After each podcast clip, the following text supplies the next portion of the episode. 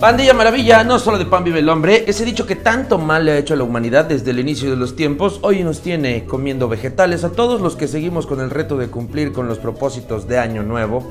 Algunos seguro ya claudicaron y probablemente también lo haga este humilde servidor Tragapan. Pero no es eso lo que nos ha reunido hoy en un nuevo episodio de Wannabe. Hoy vamos a platicar de algunos datos curiosos que quizá no sabías sobre el lenguaje castellano y si ya tenías esta información pues es momento de que refresques la memoria. Comenzamos.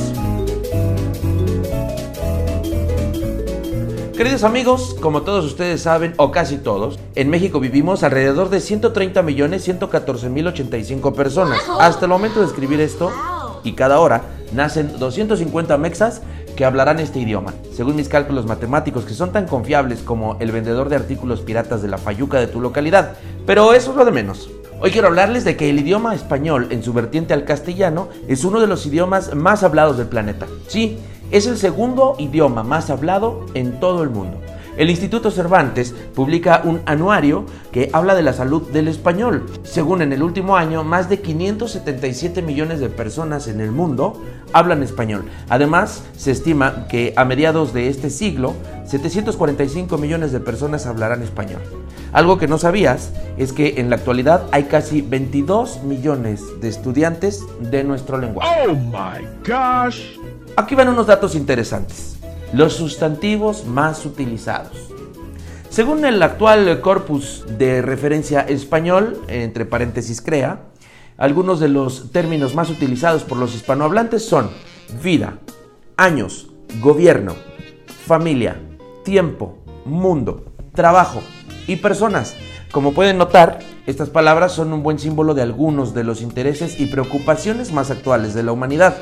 Esto no es solo en México, es global. El siguiente dato, las palabras más largas. Las tres palabras más largas en el español son electroencefalografista, confirmada con 23 letras, que significa persona especializada en electroencefalografía, ciencia que estudia el registro de la actividad bioeléctrica cerebral, y la palabra esternocleidomastoideo, con 22 letras, que es un músculo del cuello. Y la tercera, será revelada más adelante porque comparte casilla, además de ser la más larga, con una de las casi imposibles de pronunciar. Sobre todo, el significado te va a sorprender, ya verás. Pero bueno, para ustedes es fácil escucharlas y en su mente medio intentar decirlas, mientras yo tuve que repetir esta parte unas 16 veces. No importa, porque ahora vamos a hablar de uno de mis enigmas favoritos del idioma. Los misteriosos palíndromos.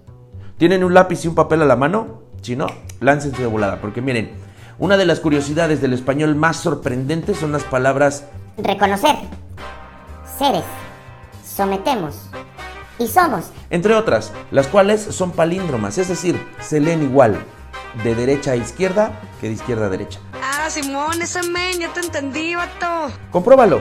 Es más, esta característica que podría bien haber sido obra de los extraterrestres tiene en su versión mexa a una de las más hábiles palindromistas. Busquen a Merlina Acevedo en Twitter y de verdad que se van a asombrar con sus publicaciones. No esperen ver los típicos Anita Lava Latina o Ali Tomotila o Aman a Panamá, Amada la Dama, a mamá Roma le aviva el amor a papá y a papá Roma le aviva el amor a mamá. Escríbanlo y compruébenlo. Neta, está cagadísimo. Bueno, Ahora bien, hace unos días el cheto gigante Donald Trump dejó la presidencia de los Estados Unidos. Y ahora vamos a analizar lo siguiente con relación al tema que estamos hablando. Y se trata del futuro de los Estados Unidos. Según la Oficina del Censo, en el año 2060, Estados Unidos será el segundo país en número de hispanohablantes. Actualmente es el idioma más estudiado en todos los niveles de enseñanza de este país. De hecho, los alumnos matriculados en cursos universitarios de lengua española superan a los de otros idiomas. Oh my gosh. Bueno, pues la neta es que a mí me gusta más el Spanglish cuando está good pronunciado y con un accent Tex-Mex, you know ese. So come with me and vamos a lo que sigue. De las palabras que me causan cierto rebote en la zona cerebral que las registra es el eterno pleito entre el quizá o quizás. La palabra quizá proviene del latín quizapit, que significa quién sabe. Por ello, utilizamos este adverbio para expresar duda o posibilidad.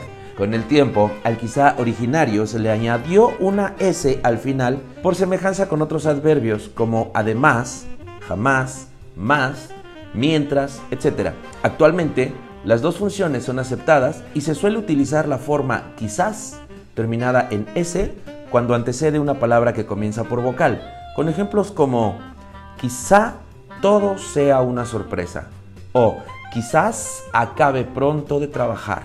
Aún así, cuando yo escucho a alguien decir quizás, mi procesador lo registra como cuando alguien dice fuiste. Un guaradar. Bueno, pasamos al idioma más rápido. Por supuesto, has escuchado hablar a un grupo de personas y pueden decir tantas palabras en tan poco tiempo que te sorprendería. François Pellegrino, investigador de la Universidad de Lyon, eh, realizó, así se dice, Lyon. Está en Europa. A mí no me vengan con cosas de Lyon, Guanajuato. Bueno, X. Realizó un experimento, este, este François Peregrino realizó un experimento en el que reunió a 59 personas para leer el mismo texto en voz alta en siete idiomas diferentes. El resultado de su investigación es que el español es el idioma más rápido porque puede pronunciar más sílabas por segundo. Bueno, esto es en Europa, con un texto de quién sabe qué. Deberían darse una vuelta por los mercados en el Estado de México para que sepan de la verdadera velocidad al hablar. Chéguele, mami, métale la mano como al marido, jefa. Que no le dé pena comprar robado total puesto y en la pachanga ya ni se nota, mamita. Es robadito, pero no clonadito, mami. Y si no le compra el marido, tráigase al amante, mami. Ya sabe que se le compra hasta de a doble, ¿eh? Recuerde que aquí es como en el hotel, mamita. Es llegando y es cogiendo. Es desapareciendo toda la pinche evidencia antes de que llegue el operativo, mami. Ah, ¿verdad, güey? Finalmente, les voy a compartir este partecráneos que incluye una serie de palabras impronunciables. Aunque el español, a diferencia de otros, es un idioma que no presenta grandes dificultades de pronunciación, tiene algunas palabras que resultan muy complicadas de pronunciar, incluso para los propios nativos. ¿Te animas a intentar pronunciarlas? A ver, mira, por ejemplo, esta es la primera. Desoxirribonucleico. ¿Lo escuchaste bien? Desoxirribonucleico. Ácido nucleico, donde se encuentran instrucciones genéticas que sirven para el funcionamiento de los organismos vivos, es decir, el mejor conocido como ADN. Ah, ¿verdad? Otra es constantinopolitana. Así completo como se escucha, constantinopolitana. Esta es la persona natural o originaria de Constantinopla, actualmente Estambul. Otra de mis preferidas es paralelepípedo. ¿Eh? Hasta parece como un redoble batería, ¿no? Paralelepípedo. Muy raro. Se trata de un poliedro de seis caras, todas ellas paralelas e iguales, de 2 a 2. Espera, ¿qué? Bueno, no, entendí ni la palabra ni su significado. Esta eh, que sigue es la reina de las palabras impronunciables, que también se ganó el título de la más larga en el habla hispana. ¿Están todos preparados? Ahí les voy porque me va a tomar tiempo.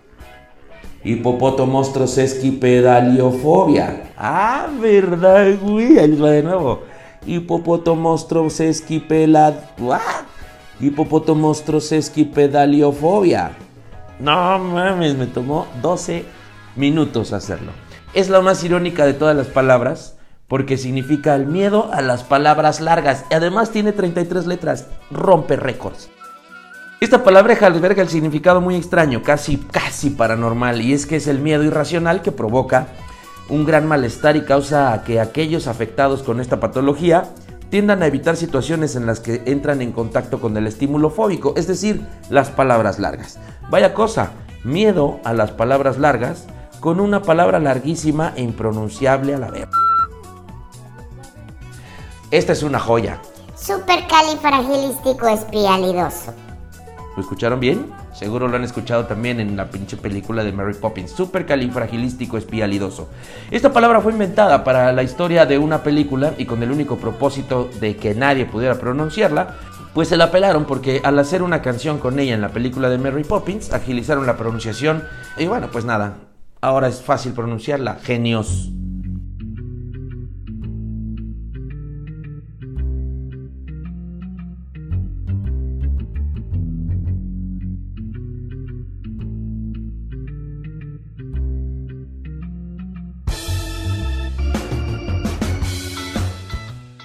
Bueno, pues hasta aquí llegamos con el episodio 11 de Wannabe. Es cortito, pero yo espero que lo hayan disfrutado y me gustaría pedirles que compartan los episodios que más les gusten de este podcast. Agradeceré, como siempre, sus comentarios en mis espacios en redes sociales, Facebook, donde nos encuentras como Wannabe Podcast y en Instagram como Wannabits. Ahí pueden comentar todo lo que quieran y dejar fotos y hacer lo que se les dé su gana. Ese es su espacio. Y yo, para el siguiente episodio tenemos preparada una sorpresa que no se la van a acabar, ya que será alusivo al día de San Valentín. Así es de que muy pendientes de este anuncio. Y bueno, pues por ahora, muchísimas gracias amigos por sus miles de reproducciones. Nos vemos y escuchamos en otro episodio de Wannabe, respuestas inútiles a preguntas necias. Adiós pandilla, maravilla.